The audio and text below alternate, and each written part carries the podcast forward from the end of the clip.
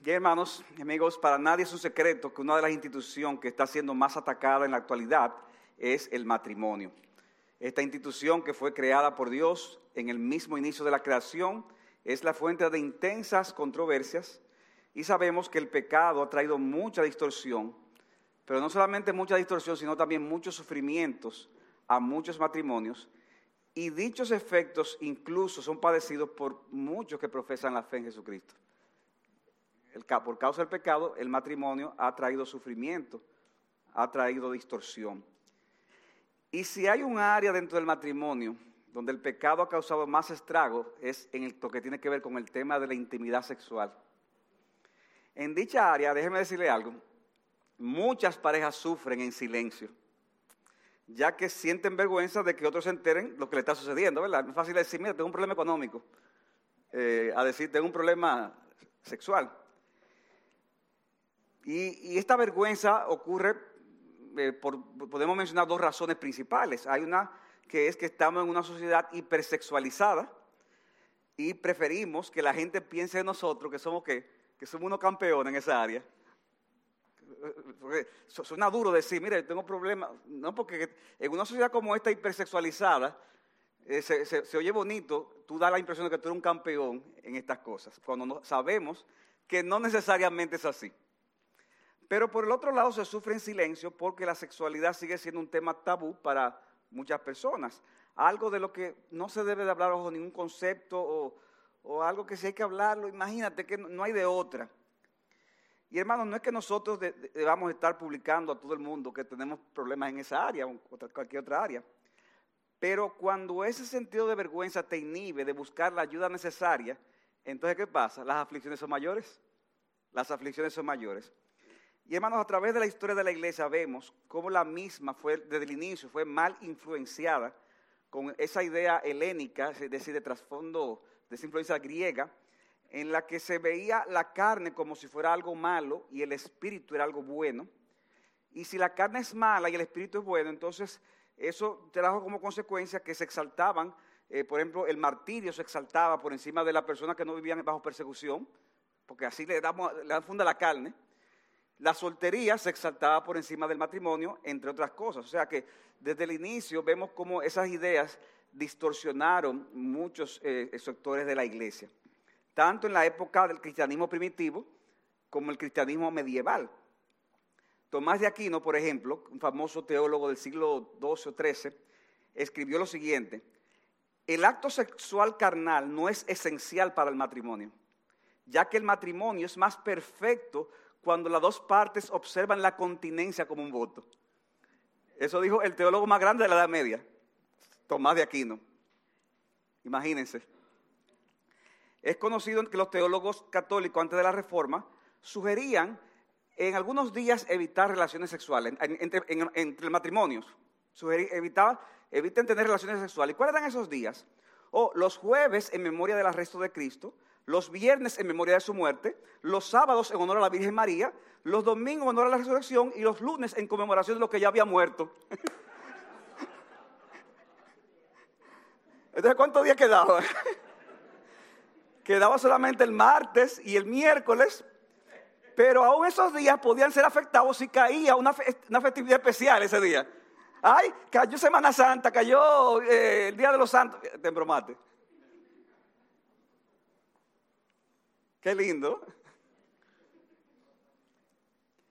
Gracias a Dios, hermanos, que con la reforma protestante esta visión de la sexualidad cambió drásticamente los reformadores y los puritanos después de los reformadores, a pesar de que es un título que suena como despectivo, pero la realidad es que los puritanos, junto con los reformadores, comenzaron a tener una visión más positiva de la sexualidad. Sin embargo, la influencia negativa siempre estuvo ahí presente, tomando mucha fuerza en, muchos círculos evangélicos. Hay una cita muy famosa que el pastor Saladín citó, me recuerdo, en una conferencia, y a la verdad que esa cita está genial, o sea que permítame citar, como quieran no de usted tampoco, usted la cogió otro libro. Pero es Ruth Smithers, era la esposa de un ministro protestante, que le estaba dando consejos a una joven novia que se iba a casar en el año de 1894. Y él le dijo, ella, ella, la esposa del pastor, le dijo lo siguiente, es irónico que para la sensible mujer joven que ha tenido los beneficios de una buena crianza, el día de la boda sea el más feliz y el más aterrador de su vida. Por el lado positivo está el matrimonio mismo, en donde la novia es la atracción central en una bella e inspiradora ceremonia, simbolizando su triunfo en asegurar un hombre que provea para todas las necesidades por el resto de su vida. Pero por el otro lado está la parte negativa, está la noche de bodas, durante la cual la novia deberá pagar el precio, por así decirlo, al enfrentar por primera vez la terrible experiencia de la relación sexual. Y sigue diciendo esta mujer, algunas mujeres jóvenes anticipan esa terrible situación de la noche de boda con curiosidad y placer. Cuidado con esa actitud. Es muy fácil que un esposo egoísta y sensual tome ventaja de esa novia, o sea, de la que quiere, la, que lo mira con, con agrado. Cuidado, no tenga esa actitud. Nunca se debe de olvidar esta regla primordial para el matrimonio. Le dice, esta, le pone el pastor a esta muchacha, mira, da poco, da pocas veces y sobre todo da a regañadientes en el sexo. Da poco, da pocas veces y cuando dé a regañadientes. De otra manera, lo que podría ser un buen matrimonio se podría convertir en una orgía sexual. Mi madre. Aunque la relación sexual, dice ella, sea asquerosa y dolorosa, debe de perdurar y se compensa por el, hogar monógamo y por los niños producidos. El esposo ideal es aquel que se acercará solo cuando ella se lo pida y con el solo propósito de tener descendencia. Pero esa nobleza y falta de egoísmo no, no la esperes del hombre promedio. La mayoría de los hombres, sigue diciendo esta, esta señora, la mayoría de los hombres, si no se le niega, demandarán sexo la mayoría de los días. La novia sabia le permitirá un máximo de dos cortas experiencias semanales durante los primeros meses del matrimonio. A ir pasando el tiempo deberá hacer todo el esfuerzo para reducir su frecuencia. Fingir enfermedad, cansancio y dolores de cabeza están entre los mejores amigos de la esposa en este asunto. Mira, era, era, cristiana esta mujer. Yo creo que era impía. Discutir y regañar, y regañar, también son eficaces si si se utiliza tarde en la noche alrededor de la hora antes de que el esposo casi siempre comience la seducción. O sea, cuando tú veas que venga, míralo esto y mucho. Y sigue diciendo, está, malévola señora. Yo comencé diciendo que le pongo un pastor, ahora, ahora estoy diciendo, ve bajando una malévola. Una buena esposa deberá esperar tener contactos sexuales reducidos una vez a la semana al final del primer año de casado y una vez al mes al quinto año. Para el décimo aniversario, muchas esposas ya han logrado completar los nacimientos de sus hijos y han alcanzado la meta final de terminar todo contacto sexual con su esposo. o sea que ya no hay maná. Para ese tiempo puede depender de él por sus hijos y de la presión social que mantiene al hombre en el hogar. O sea, el hombre no, no te va a dejar porque ya se, se feo que, siendo tú la esposa de sus hijos con 10 años casados, lo deje. Hermano, esto es una visión pervertida es una perversión de lo que enseña la Biblia al respecto. Yo quiero que veamos, por eso, en esta ocasión, como ustedes saben ya el tema, una sola carne, la unidad sexual en el matrimonio. Y lo vamos a ver bajo dos encabezados. En primer lugar, el fundamento divino de la unidad sexual en el matrimonio. Y en segundo lugar, algunos principios para desarrollar una sana unidad sexual en el matrimonio. Si alguno está tomando nota, yo lo voy a repetir cuando desarrolle cada punto. O sea que esos son los dos encabezados del mensaje de hoy. Veamos en primer lugar el fundamento divino de la unidad sexual en el matrimonio. Y el fundamento divino. Y cuando pensamos en ese fundamento divino para la unidad sexual, hermanos, hay tres ideas que yo quiero que ustedes eh, la tengan pendiente. En primer lugar, no sé si la están poniendo en pantalla. ¿Está en pantalla? ¿A qué? Eh, yo había, para que lo tengan pendiente. El dijimos el fundamento divino de la unidad sexual en el matrimonio. Tres ideas. En primer lugar, el sexo en el matrimonio es una muestra de la bondad infinita de Dios. Es el primer fundamento. El sexo en el matrimonio es una muestra de la bondad infinita de Dios. Cuando Dios creó el mundo, todo era muy bueno en gran manera, dice la Biblia. Como Dios es un ser perfectamente bueno, nos ha dado dones para que lo podamos disfrutar. O sea, ese Dios soberano nos dio dones para disfrutarlo y para disfrutarlo siempre que lo hagamos para darle gloria a Él. Por eso dice 1 Corintios 10, 31, ya sea que comáis o bebáis o, hagan cualquier otra cosa, hacerlo todo para qué? Para la gloria de Dios. Y parte, hermanos, de esa bondad infinita fue la creación de una mujer con la que el hombre pudiera gozar de la compañía. pudiera reproducirse y pudiera también disfrutar de la intimidad sexual. No fue poca cosa la sorpresa de Adán cuando al ver a Eva por primera vez exclamó, Génesis 1.23, y estoy leyendo la nueva traducción viviente, dice, al fin, o sea, cuando, se, la presentó, ¿te acuerdas que estaban con los animales? ¿Y qué, estaba? El perro y la perra, el gato y la gata, el caballo y la yegua, y, él poniéndole nombre, él decía, pero como que falta algo.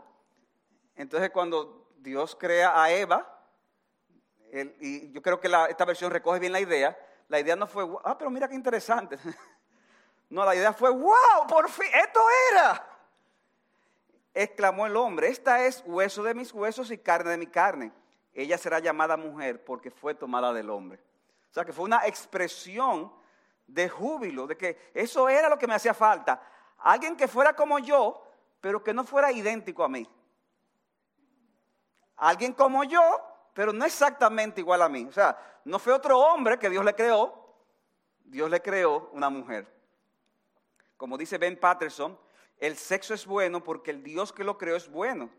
Y Dios es glorificado inmensamente cuando recibimos su regalo con acción de gracias y lo disfrutamos en la forma en que Él planeó que lo disfrutáramos.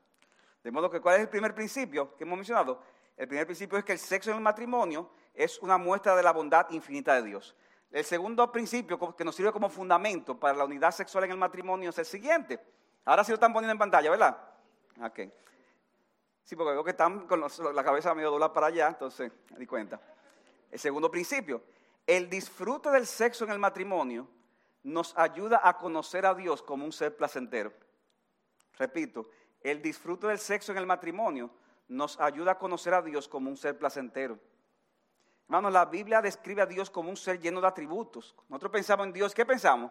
En su santidad, en su justicia, en su amor, en su poder. Pero pocas veces pensamos que Dios es un ser que siente placer. Dios es un ser que siente placer. Él es un ser que se deleita profundamente como nadie en el mundo puede deleitarse. Oiga eso. Dios se deleita como nadie en el mundo puede hacerlo. Dice Isaías 42.1, cuando en la relación del Padre con el Hijo, he aquí mi siervo a quien yo sostengo, a quien yo sostengo, mi escogido, en quien mi alma se complace. Dios es un ser placentero. Y ese placer que sentimos por el sexo, así como sentimos por la comida o por otras cosas, hermanos, son un reflejo de la imagen de Dios en nosotros. Un Dios que, es en sí, que en sí mismo se goza de una manera perfecta y por eso, al gozarnos nosotros, Oigan esto, cuando nosotros gozamos la cosa buena de la vida, cuando usted disfruta un manjar, o cuando usted disfruta un, atardecer en, en el campo o en la playa, o cuando disfruta de cualquier otra cosa que Dios creó, en ese momento usted está reflejando la imagen de Dios. De modo que cuando usted disfruta el tema de la intimidad sexual en el matrimonio, usted está en ese momento imitando a Dios. ¿Por qué? Porque ese placer que usted tiene es derivado del ser más placentero del mundo, que es nuestro Dios.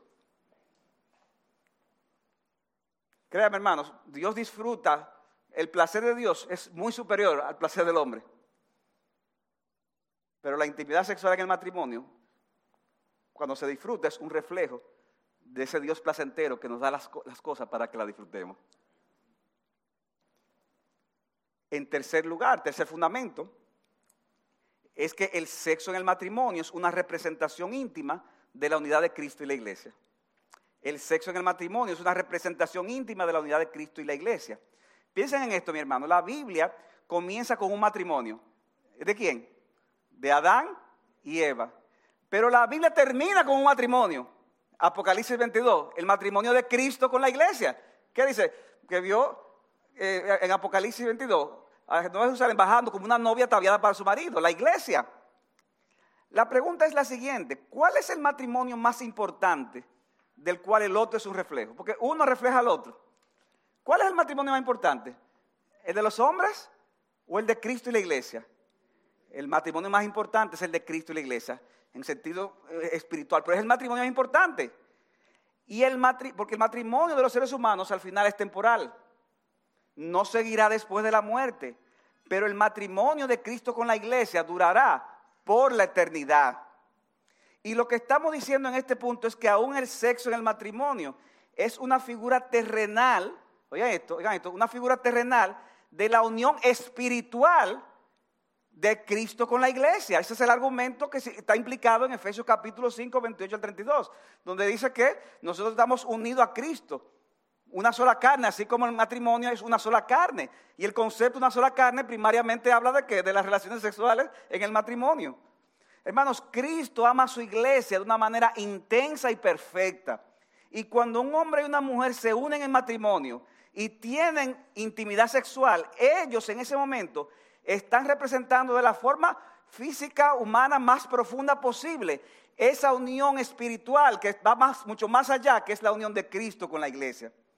De manera que la realidad y los gozos que trae la intimidad sexual en el matrimonio se derivan al final del amor de Cristo por su iglesia y son una hermosa representación de esa relación.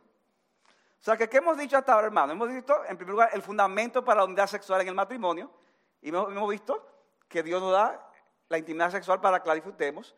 Es un reflejo de que Dios es un ser placentero y es un reflejo de la unión espiritual de Cristo y de la iglesia. O sea que hermano, tal vez alguno aquí esperaba que uno iba a llegar y bueno, el pastor seguro que va a comenzar diciéndose, anímense, pónganse en eso. No, miren hermano, esto es más profundo de ahí. Y es, mucho más ahí. Yo estoy seguro, hermano, que con este fundamento hay más ánimo y hay más deseo ahora de glorificar a Dios. Hay más deseo de glorificar a Dios. Ahora, hermanos, de una manera un poco más práctica, veamos en segundo lugar y más ampliamente algunos principios de cómo desarrollar una sana unidad, una sana unidad sexual en el matrimonio. Algunos principios. Y espero que esté ahí en la pantalla. El primer principio es el siguiente. Las relaciones sexuales en el matrimonio tienen que ser consideradas como un deber a cumplir, así como cualquier otro mandamiento de Dios. Debe ser considerada como un deber a cumplir, así como cualquier otro mandamiento de Dios. Primera de Corintios capítulo 7, versículos 2 al 7. Pablo da alguna serie de, pautas ahí. Y yo quiero mencionar brevemente algunas cosas que dice el apóstol en este, en este tema. Por un lado, Pablo en 1 Corintios 7, 2 recomienda el matrimonio como una salvaguarda para el tema de la inmoralidad. O sea, la Biblia nos manda a huir de la fornicación, sea la condición que estemos. Ahora, una buena razón una, una, buena protección para no caer en la inmoralidad es procurar el matrimonio. Dice 1 Corintios 7:2, por causa de las inmoralidades, que cada uno tenga su propia mujer y cada una tenga qué? Su propio marido. O sea, para protección de la inmoralidad. Y más adelante en el versículo 7 dice, si no carecen de dominio propio, cásense, porque mejor es casarse que estarse quemando. Esa no debe ser la única razón para casarse. Mira, yo me quiero casar contigo, ¿por? Porque me estoy quemando. No, no, no. O sea, ustedes están casados aquí, pero si a una hija suya le viene un tipo así con esa, que, por eso que se quiere casar, eh, no, esa no debe ser la única razón, ni siquiera la principal razón. Pero ciertamente, ciertamente, que Pablo dice, para evitar la inmoralidad, cada persona, si no tiene el don de continencia, procure el matrimonio. Por otro lado, Pablo establece como algo innegociable que cada uno de los cónyuges debe cumplir para con el otro este deber. A menos que haya una razón biológica o un problema de salud que lo impida. ¿Y cuál es la razón? Mi hermano, porque por si no te lo dijeron, ya yo te lo voy a decir ahora, ¿verdad? Tal vez para ser un poquito tarde, porque ya estoy casado, pero por si acaso no te lo dijeron. Cuando usted se casó, en ese momento usted le cedió los derechos de su propio cuerpo para que el mismo sea disfrutado por la persona con la que usted se casó. Repito eso. Cuando usted se casó, hombre o mujer, usted en ese momento se dio los derechos de su propio cuerpo para que el mismo sea disfrutado por la persona con la que decidiste casarte. Versículo 3, que el marido cumpla su deber para con su mujer. O sea, ¿qué es deber? Algo que tú debes. O sea, si, yo te presto dinero, ¿qué, qué sucede? Que es algo que tú me lo debes. O sea, al final, ese dinero no es tuyo, eso es mío. Lo que pasa es que tú lo tienes, pero, es mío. Me corresponde. Tú tienes que dármelo. El marido debe cumplir su deber para con su mujer. E igualmente la mujer lo cumpla para con su marido. La mujer no tiene autoridad sobre su propio cuerpo. ¿Tú lo quieres más claro de ahí? Dice, no tiene autoridad sobre su propio cuerpo, sino el marido. Y el marido no tiene autoridad sobre su propio cuerpo, sino la mujer. No tienes libertad de hacer con tu cuerpo lo que consideres en términos de relaciones sexuales, porque tú cediste esos derechos a tu cónyuge. Por supuesto que estos derechos deben de ir acompañados de otros principios, como el tomar en cuenta la condición del otro, el no hacer nada que sea dañino para el otro, ¿verdad? No, eh, eh, mi cuerpo, pero espérate, o sea, tú tienes que saber cómo tratarlo, todo ese tipo de cosas. O sea, eso debe balancearse con otros principios. Pero hermanos y hermanas, debemos de pedirle a, yo, a Dios, perdón, que nos ayude a realmente entender que en este tema hay un mandamiento que cumplir. ¿Usted oró en el día de hoy? ¿Sí o no? ¿Por qué usted oró? Porque es un deber, ¿verdad? Porque lo necesitamos, pero es un deber. ¿Usted ya leyó, la Biblia? Sí, porque es un deber. Si no la ha leído, seguro que la tiene pendiente de leerlo, ¿verdad?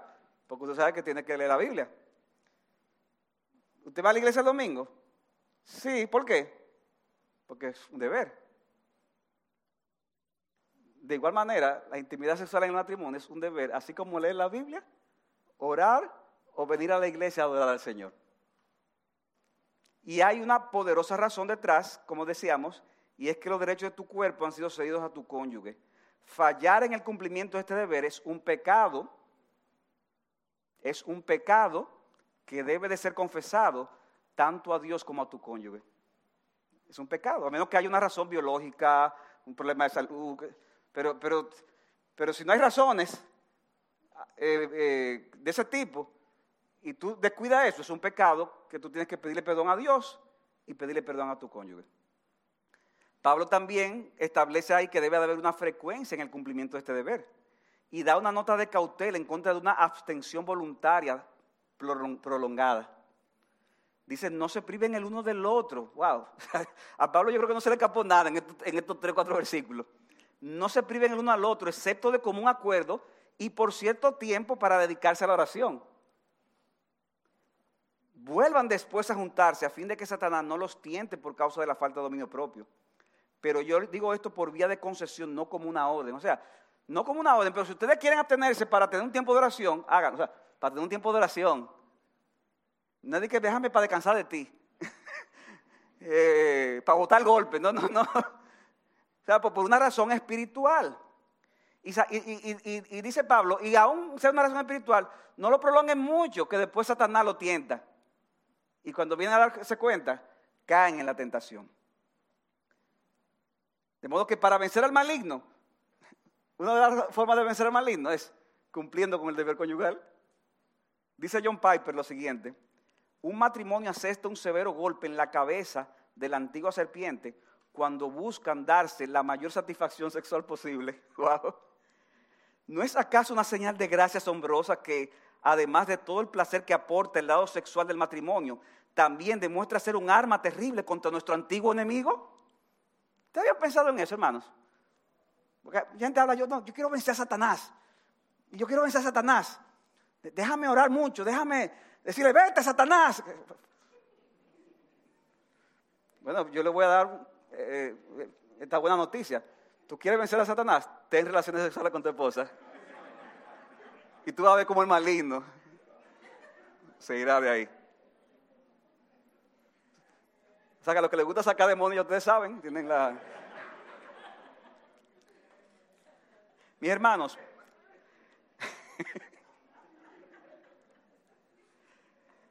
señores, esto es serio. No, pero se pueden reír también, no hay problema. Hermano, muchas veces no es necesario que nos, que nos recuerden que la intimidad sexual es un deber. Porque dime, ¿por qué tiene que? Claro que, claro que hay que hacerlo. Mire, hermano, seamos sinceros en medio de los afanes de la vida, del cansancio y de muchas otras cosas, hay momentos en que sí debemos de recordarnos que es un deber y que debemos de cumplir con ese deber, aunque el deleite venga, luego de cumplir ese deber. O sea, ¿qué está diciendo con eso? Es muy lindo cuando tú estás eh, en eso desde, el principio. Hay momentos que a lo mejor tú no estás en eso, pero tú sabes que han pasado ya varios días. Y dices, mira, hay que ponerse en eso. Hay que ponerse en eso. Porque es un deber. Porque si no, Satanás tienta. Y cuando tú te pones en eso, aunque sea por un deber, al final tú vas a disfrutar ese deber. Vas a disfrutar ese deber. Las escrituras, hermanos, no tienen ningún reparo a exhortarnos en cumplir este deber y disfrutarlo lo más posible. Por eso dice Proverbios 5:15, bebe agua de tu cisterna y agua fresca de tu pozo. Se derramarán por fuera tus manantiales, tus arroyos de agua por las calles. Y hermanos, esto es una, una metáfora que está hablando del tema de la intimidad. ¿Y qué le está diciendo el, proverbista a su hijo? Mira, bebe agua de tu cisterna, de tu, esposa. Ahí es que tú tienes que estar. No hacia afuera, no, no, no, no, no buscando otras cosas hacia afuera. Y dice, sean para ti solo y no para los extraños contigo. Sea bendita tu fuente y regocíjate con la mujer de tu juventud. O sea, alguien puede decir aquí, bueno, pero eso, bueno, eso cuando yo tenía 25 años, no. Regocíjate en la mujer de tu juventud, aunque no lo sea ahora, pero en esa que tú te tienes que regocijar. Amante sierva y graciosa gacela, dice el texto, que sus senos te satisfagan en todo tiempo y su amor te embriague para siempre. En la Biblia, hermanos, el embriagarse tiene muchas connotaciones negativas, aquí positivo. En el amor dice, embriágate para siempre. O sea, no de alcohol, sino de sexo, en el matrimonio. Y eso es lo que está diciendo el autor de Proverbios. Tus senos se en todo tiempo. ¿Sabes que a veces los que traducen la Biblia tienen a veces sus prejuicios? Y alabamos y damos gracias por, esos, por esas, ese esfuerzo, pero a veces esos prejuicios están ahí. Y cuando le toca traducir texto como este, le buscan la vuelta. Entonces, ¿cómo dice en la Reina Valera? Sus caricias te satisfagan en todo tiempo. Se oye más digerible. El problema no es lo digerible, el problema es qué es lo que dice el texto. ¿Cómo fue que lo escribió Salomón? Y el texto dice que sus senos te satisfagan en todo tiempo, su amor te embriague para siempre. Segundo consejo es el siguiente. Hagan el hábito de orar por las relaciones sexuales, dándole gracias a Dios por este regalo y pidiéndole su ayuda cuando haya alguna dificultad. Hagan el hábito de orar por sus relaciones sexuales en el matrimonio, dando gracias a Dios y pidiéndole ayuda cuando haya dificultad. Alguna vez te dice, pastor, pero ora por eso. ¿Y cómo se ora por eso? ¿Cómo yo doy gracias por eso? Hermano, dice Hebreos 13:4, sea el lecho, el matrimonio honroso en todos y el lecho matrimonial sin mancilla. O sea que el matrimonio debe ser considerado como algo digno de honra y el sexo conyugal como algo puro. ¿Cuál es el problema con orar a Dios por este regalo y darle gracias a Dios cuando dicho regalo pudo ser entregado? ¿Cuál es el problema? ¿por qué no orar cuando hay alguna dificultad en entregar este regalo? Así como le pedimos al Señor que nos ayude en el cumplimiento de otros deberes, y usted ora por la comida, y usted ora por eh, todo, ¿verdad? Por el trabajo. Así también acostúmbrate a pedirle a Dios que te ayude a que puedas glorificar a Dios en el cumplimiento de ese deber. yo no estoy diciendo con ese hermano que, mira, vamos a tener intimidad. Hay que orar primero. esa no es la idea. Es, es, que haya ese espíritu de oración ese espíritu de oración, que puede ser ahí, puede ser en otro momento, un sentido de acción de gracias, pero pídele a Dios que te ayude. Y cuando hay una dificultad también pídeselo al Señor que te ayude a resolverlo. Tercer principio, analicen qué cosas pueden estar afectando la frecuencia o la calidad de la intimidad y tomen medidas al respecto. Analicen qué cosas pueden estar afectando la frecuencia o la calidad de la intimidad y toma medidas al respecto. ¿Qué dice Cantares 2.15? Cazarnos las zorras, las zorras pequeñas que arruinan las viñas, pues nuestras viñas están en flor. En la vida campestre, las zorras, aunque fueran pequeñas, podían arruinar viñas al escarbar en sus raíces, por lo que debían de ser cazados. Y la enseñanza aquí es clara. En nuestros matrimonios ocurrirán situaciones o problemas que por pequeños que parezcan, si no lo tratamos a tiempo, van a producir grandes inconvenientes que podrán hacer echar a perder nuestro matrimonio. Algunas de estas cosas son pecaminosas, otros puede que no lo sean, pero su manejo imprudente se puede estar convirtiendo en un problema en esa área. Alguien dice, estas zorras pueden representar todo lo que puede destruir el amor entre un hombre y una mujer. El orgullo, el egoísmo, los celos, la lujuria, los malos hábitos y la falta de confianza. Por esto el amado invita a la doncella a que resuelvan cualquier problema que puedan enfrentar. Hay que resolverlo, hay que tratarlo, hay que examinar, hay que ver qué, está sucediendo por el cual hay alguna dificultad. Porque nosotros los cristianos debemos de confesar y darle muerte a todos esos pecados que poco a poco afectarán nuestro matrimonio, incluyendo nuestra vida eh, de intimidad. Recuerden lo que dijo David, mientras callé mi pecado, ¿qué sucedió? Se envejecieron mis huesos, en mi gemir todo el día. ¿Por qué? Porque de día y de noche tu mano pesaba sobre mí, mi vitalidad se desvanecía con el calor del verano. ¿Por qué estaba así? Porque había pecados sin confesar. Y eso le estaba afectando aún eh, en su desempeño físico. Y hermanos, debemos de identificar cuáles son esas zorras que pueden estar afectando la intimidad nuestra, nuestra relación como pareja. Pueden ser cosas que sean lícitas, como dije ahorita, que la hemos puesto en un lugar que no corresponde. Por ejemplo, si no enseñamos a nuestros hijos a respetar el espacio donde dormimos, o sea, hay papás que no le enseñan a los hijos a tener límites. Ellos entran a la habitación cuando quieren, como quieran, y lo peor del mundo, a la hora que quieran. hay horas que son peligrosas, ¿verdad? Peligrosas. Pero ¿quién es el culpable? ¿El muchacho? ¿La muchacha? Usted es el culpable por no poner esos límites, por no enseñarle a los muchachos a respetar esas cosas. Yo recuerdo, hermano, que eso fue una de las cosas que desde, que mis hijas estaban pequeñas, eh, le estuvimos enseñando eso, a respetar eso. Y eso, eso da alivio. Claro, mal día se pueden equivocar, ¿verdad? Y olvidarse las reglas y, el caos y todas las cosas, pero, pero uno como papá tiene que enseñar esas cosas. La habitación conyugal, eso es privado. Los hijos no pueden entrar cuando quieran y, mucho menos la costumbre de que hay que le gusta dormir conmigo, oiga, con, con el matrimonio. Los hijos durmiendo en la misma cama. Eso, es terrible para, para una pareja. Hay ocasiones en que llegan periodos de aflicción a la vida de cualquier pareja y puede que ese, ese periodo haga que afecte la intimidad, ¿verdad? O sea, situaciones eh, eh, difíciles, la muerte de un familiar, etc. Pero cuidado con exagerar a veces esas cosas. Exagerar esas cosas. Ya han pasado tres meses. No, pero que yo quería mucho a mi tía abuela. Yo, pero fulana, pero está bien, pero ya han pasado tres meses, pero que todavía tengo el dolor. Pero y entonces, luego que murió el primer hijo que David tuvo con Bexabé, dice 2 Samuel 12:24, que David consoló a Bexabé, su mujer, y vino a ella y se acostó con ella. Y ella dio a luz un hijo, y él le puso por nombre Salomón, y el Señor lo amó. Y el Señor lo amó. O sea que hasta en la aflicción, la intimidad puede actuar como un profundo consuelo para aquel que está sufriendo o está en una situación así. Pero hermanos, si somos honestos, muchas veces descuidamos la intimidad por pereza. Preferimos terminar de ver el juego de mi equipo favorito, ver una película, aunque termine tarde, navegar en las redes sociales, ¿verdad? Entonces la esposa está ahí esperando y dice, espérate, espérate, que, tengo que responder esto, espérate, que, que tengo que ver esta noticia. Entonces ese tipo de cosas muchas veces afectan la intimidad en el matrimonio. Si estuviéramos más pendientes y fuéramos más disciplinados, eso ayudaría más. Ayudaría más. Hermanos, miren, hay momentos en la vida de una pareja que tienen que aprender hasta planificar la intimidad. O sea, ponerlo en agenda, lo que estoy diciendo. Pero en agenda, sí, sí, en agenda.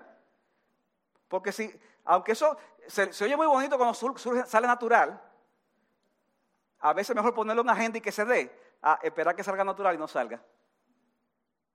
A veces hay que ponerse en eso.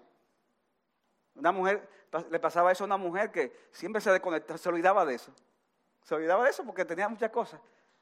Entonces, bueno, ya, yo sé, tengo que ponerlo en agenda. Entonces lo ponía en una agenda. Ahí. Pero, pero, ¿cómo hago? Porque entonces si mis hijos ven la agenda, que yo, que hoy toca, que toca qué? Entonces ya puso PS. PS, piensa en el sexo. Y esa mujer tan piadosa, veía en su agenda acá, piensa en el sexo. Entonces, ya ya lo tenía en agenda para que no se lo olvidara. Y, ya PS, ¿verdad? Si sus hijos le preguntaban, no, sé qué le diría a ella, pero por lo menos no, no era muy explícito en ese sentido. Pero hermanos, debemos de ser intencionales y ver qué cosas pueden estar afectando la intimidad en el matrimonio. Cuarto principio. Está muy aburrido el mensaje, ¿verdad que sí? Yo nunca había tenido una audiencia tan... Acá hay gente que ni están petañando, es una cosa increíble. Cautivo. desarrollen un compañerismo cada vez más creciente, como matrimonio. Desarrollen un compañerismo cada vez más creciente. Uno tiene responsabilidades que cumplir. Hay personas que les gusta eh, practicar ciertos deportes, pero una cosa es esto y otra cosa es ver cómo hay personas que sin necesidad parece que disfrutan más la compañía de los amigos o de los compañeros de trabajo que del cónyuge. De hecho, hay personas que disfrutan irse de vacaciones sin, el marido o sin la mujer. ¿Dónde está fulana? Ah, de vacaciones. Ay, porque es que, estaba estresada y quería desconectarme de todo, hasta del marido. Del marido. De la esposa. Pero ¿y, qué vacaciones son esas? Si se supone que lo que más tú vas a disfrutar en el mundo es estar con esa persona. Entonces tú tienes que ser consistente con lo que dices. Si tú dices que amas a tu esposa, tú te dedicarás en estar todo el tiempo posible con ella, si es lo más importante en tu vida. Cuando esas cosas no se cultivan, ¿qué va a pasar?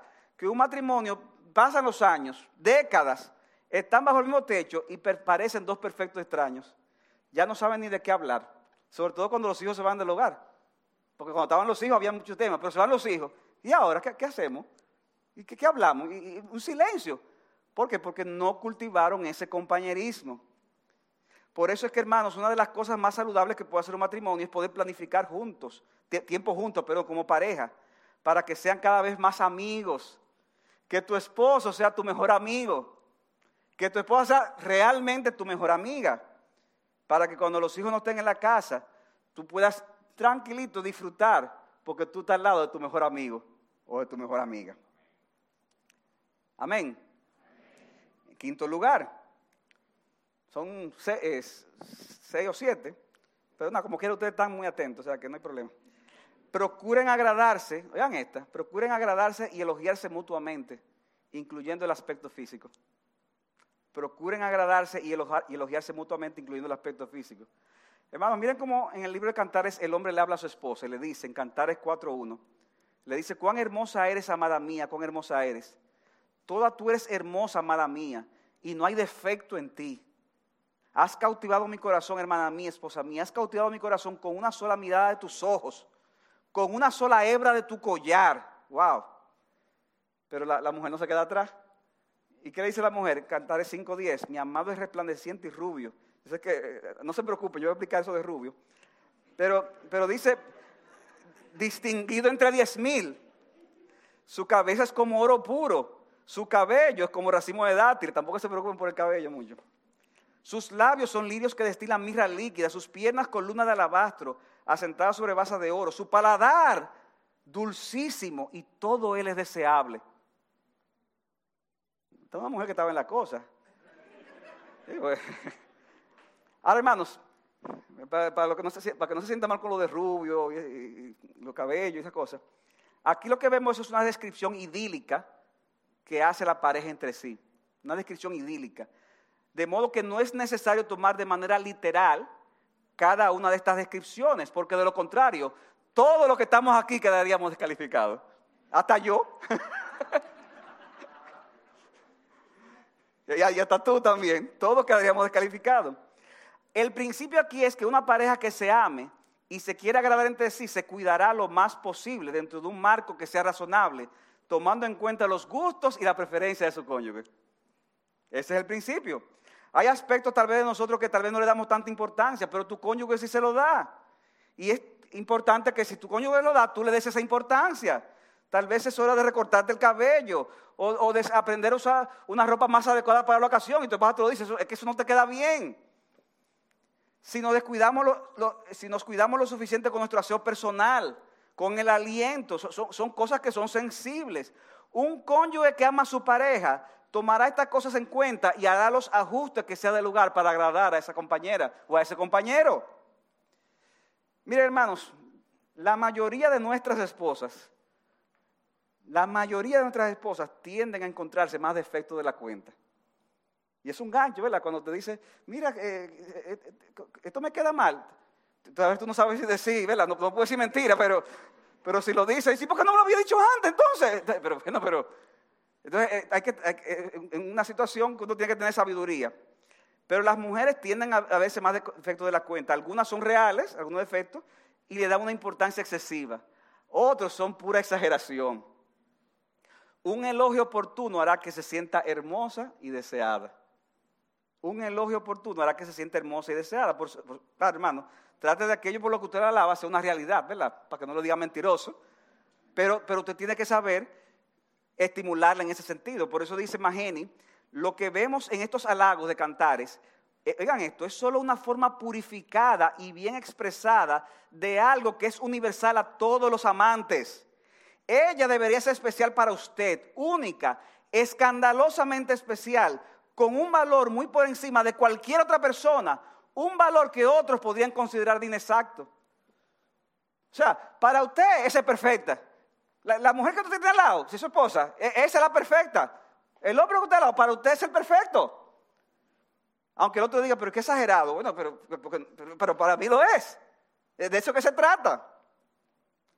Cuando un matrimonio practica constantemente este lenguaje de alabanza mutua, entonces el ambiente romántico y el sentido de enamoramiento se hace constante en dicho matrimonio, no importa el tiempo que tengan de casado. No importa el tiempo que tengan de casado. Yo recuerdo cuando yo me casé que me decían, tú estás así, deja que llegue el año. Pasó el año, deja que llegue. Ya, deja que lleguen los cinco años, que ahí ya, el, que después de cinco años, mira, ya ahí no hay forma. Y eso no, es verdad, eso es mentira del diablo. ¿Cuánto han pasado?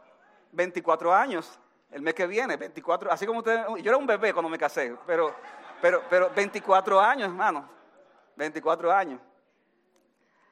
Para el mundo, ese sentido de enamoramiento se evapora en el matrimonio y presentan el matrimonio como si fuera un estado de un santo aburrimiento. Así que se presenta, ¿verdad? El mundo, los matrimonios, sobre todo si son cristianos.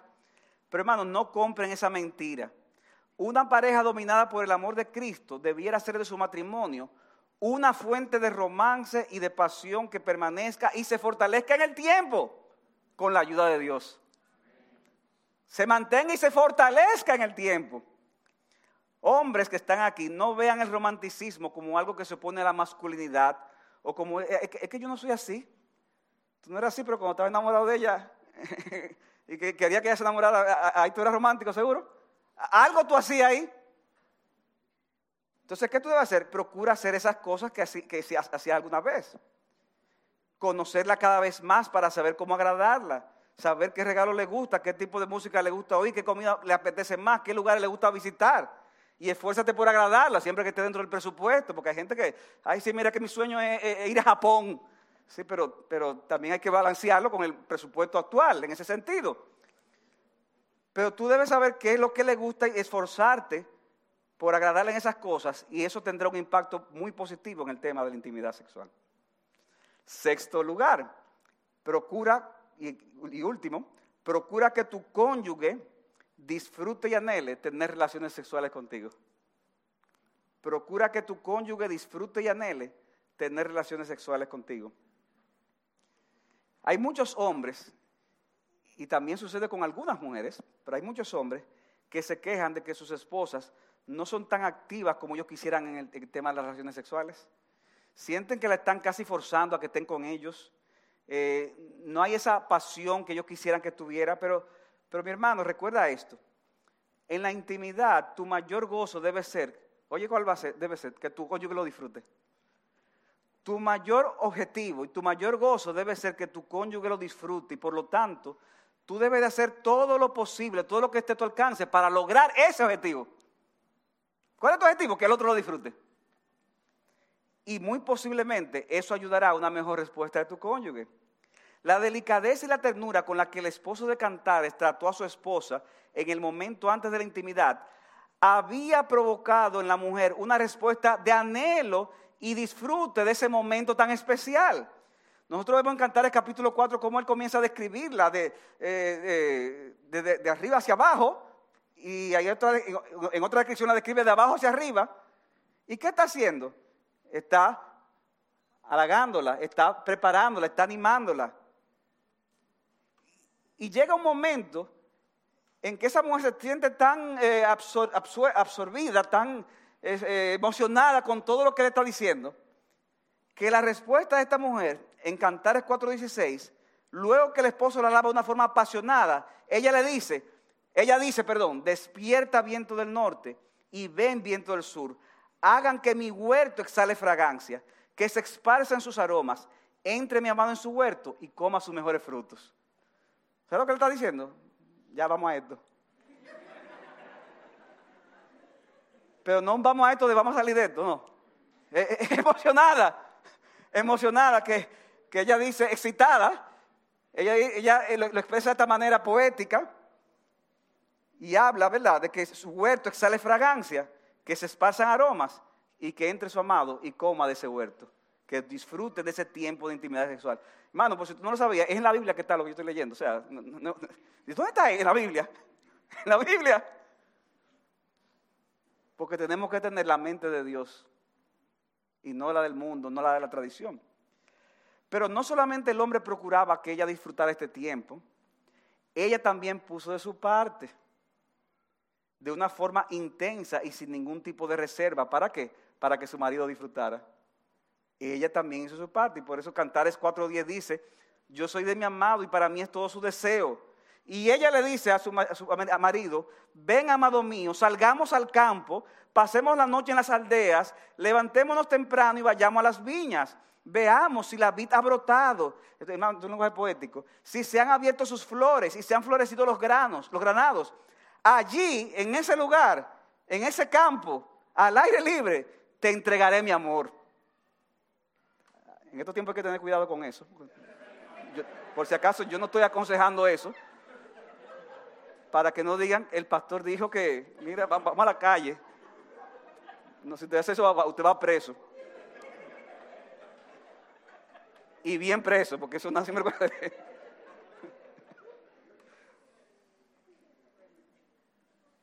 Pero a lo, mejor usted, a lo mejor tiene un campo, ¿verdad? Y no hay más nadie ahí, bueno. Pero le dice ella, allí, en ese lugar, al aire libre, sin ningún tipo de, de, división, sin ningún tipo de tabú, allí te entregaré mi amor. Y le dice ella, las mandrágoras han exhalado su fragancia y a nuestras puertas hay toda clase de frutas escogidas. Y oigan qué hermoso, dice, tanto nuevas como añejas que he guardado, amado mío, para ti. Allí te entregaré mi amor. Y yo te voy a enseñar cosas que ya hemos hecho y otras que no hemos hecho. Todo, todo por ti, amado mío. Porque esta mujer también tenía este principio. ¿Cuál era su deseo? Hacer que su marido disfrutara. Porque en esa manera iban a glorificar a Dios. ¿Puedes tú decir que en la intimidad para ti lo más importante es traer deleite a tu cónyuge? ¿Tienes tu paciencia y dominio propio para lograr cumplir con ese objetivo de excitar a tu esposo o de tu esposa? ¿O eres una, esposa, una persona áspera, seca, poco delicada, que cuando vas a hacer el amor simplemente busca satisfacer tu necesidad independientemente de lo que ella o él quiera o esté sintiendo? Mi hermano, mi hermana, atrévete a preguntarle a tu cónyuge, atrévete a preguntarle cómo eres tú en la intimidad. No te da vergüenza, pregúntale. Y que él te responda, pero también deja que viceversa, ¿verdad? Lado y lado. Y si hay algo en lo que eres culpable, pídele perdón a Dios y a tu cónyuge y procura ser el tipo de esposo que está tan lleno del amor a Cristo, de Cristo, que buscará por encima de todo el bien del cónyuge. Y lo maravilloso de esto, hermano, es que cuando vamos a la intimidad, con esa disposición de buscar el bien del otro, ¿qué va a suceder, hermanos? Que terminaremos disfrutándolo mucho más nosotros. O sea, cuando vamos con la mentalidad de, que el otro disfrute, terminaremos disfrutándolo. Y, eso es algo que tenemos que, hablar nuestras cosas.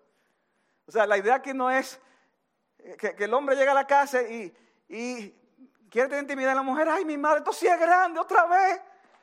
qué tragedia! Y, entonces, Señor, que, no me lo pida, que no se me acerque. Hermano, esto es todo lo contrario. Es tú pensar, oye, ¿qué es lo que mejor le voy a hacer a esta persona? ¿Cómo agradarle? ¿Cómo satisfacerlo? Y cuando yo haga eso, entonces yo voy a disfrutar también mucho más para la gloria del Señor. ¿Terminamos, hermano, ya? Conclusión. Primer lugar, tal vez tú al escuchar estas cosas has identificado pecados en tu vida Mira, hermano, por si acaso, para que se anime, nadie sale de esto limpio así como. O sea que, o sea que aquí uno ve cosas aquí y allá. Y es bueno que la palabra de Dios nos confronte. ¿Qué te está diciendo Dios en esta hora? Quizás tú has sido egoísta, desconsiderado, perezoso. Y por tu causa ha sido motivo de que tu cónyuge también reaccione mal contra ti. Mi hermano, mi hermana, si es el caso, si es tu caso, perdón, recuerda el evangelio de Jesucristo. Porque al final todo se conecta con el evangelio de Jesucristo. Cristo pagó por tus pecados, incluyendo los pecados que tú has cometido en esa área de tu vida. De modo que tú lo que tienes que hacer es venir a Cristo en arrepentimiento y su sangre te limpiará de todos tus pecados. De hecho, es posible que haya aquí alguien que no conozca al Señor Jesucristo y también haya visto esos pecados. Yo te digo lo mismo, reconoce tus pecados, pecados que te pueden llevar a una condenación eterna y, y acepta a Jesucristo como el único Señor y Salvador que murió por nuestros pecados. Arrepiéntete y recibirás en el día de hoy el perdón por todos tus pecados. Y ten el valor, decía también, lo, lo voy a confesar, Señor, pero ya, no, no.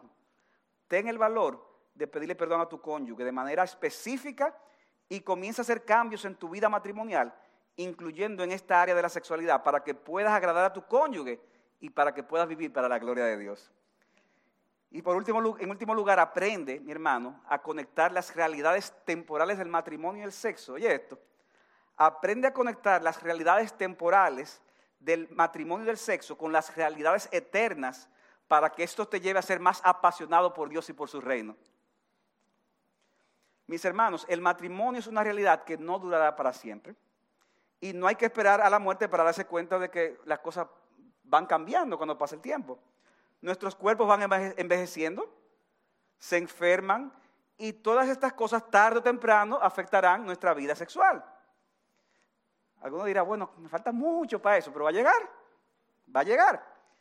Pero cuando reconocemos que estas son realidades que apuntan a ese Dios placentero, a ese eterno amor de Jesucristo, a esas bodas del Cordero, entonces disfrutaremos de nuestros cónyuges mientras podamos. Pero cuando esto acabe, nuestra satisfacción y deleite permanecerá, ya que nos seguiremos deleitando en Jesucristo mismo y su amor, aquí y ahora, y experimentaremos un gozo y un deleite nunca jamás soñado por toda la eternidad. Mire, el mayor, el, mayor deleite que usted haya sentido en la intimidad sexual en el matrimonio, eso no se compara en nada con el deleite de la vida eterna y la sensación que usted va a tener de estar en la presencia del Señor por toda la eternidad. Yo concluyo con esta cita de Tim Keller que me, impactó. Dice él, el sexo es algo realmente maravilloso y totalmente extraordinario. El sexo nos mueve a un gozo que se manifiesta espontáneo en agradecida alabanza.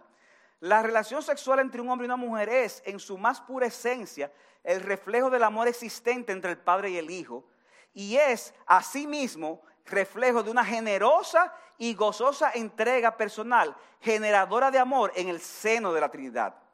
El sexo es algo glorioso, no solo por ser reflejo del gozo existente en un Dios trino, sino también por ser primicia, oye bien, primicia del eterno deleite del alma que experimentaremos en el cielo, en el seno de una relación de amor con Dios y con nuestros hermanos. Los matrimonios bien avenidos son primicia de la futura relación de amor que tendremos con Cristo en una profunda unión final infinitamente satisfactoria. Por lo tanto, concluye él diciendo, no ha de sorprendernos que, como alguien ha señalado, la relación sexual entre un hombre y una mujer puede llegar a ser una verdadera experiencia extracorpórea y es, sin posible parangón, una visión anticipada de la gloriosa vida de profunda unidad que tendrá lugar en el futuro, por ello mismo, inimaginable, pero sin duda extraordinario. Mis hermanos, que el Señor nos ayude a vivir a la luz de lo que nos enseña con respecto al deleite de la intimidad sexual en el matrimonio. Y lo bueno de eso es que cuando lo hagamos, lo estaremos haciendo para la gloria de Dios. Que el Señor le bendiga, hermanos.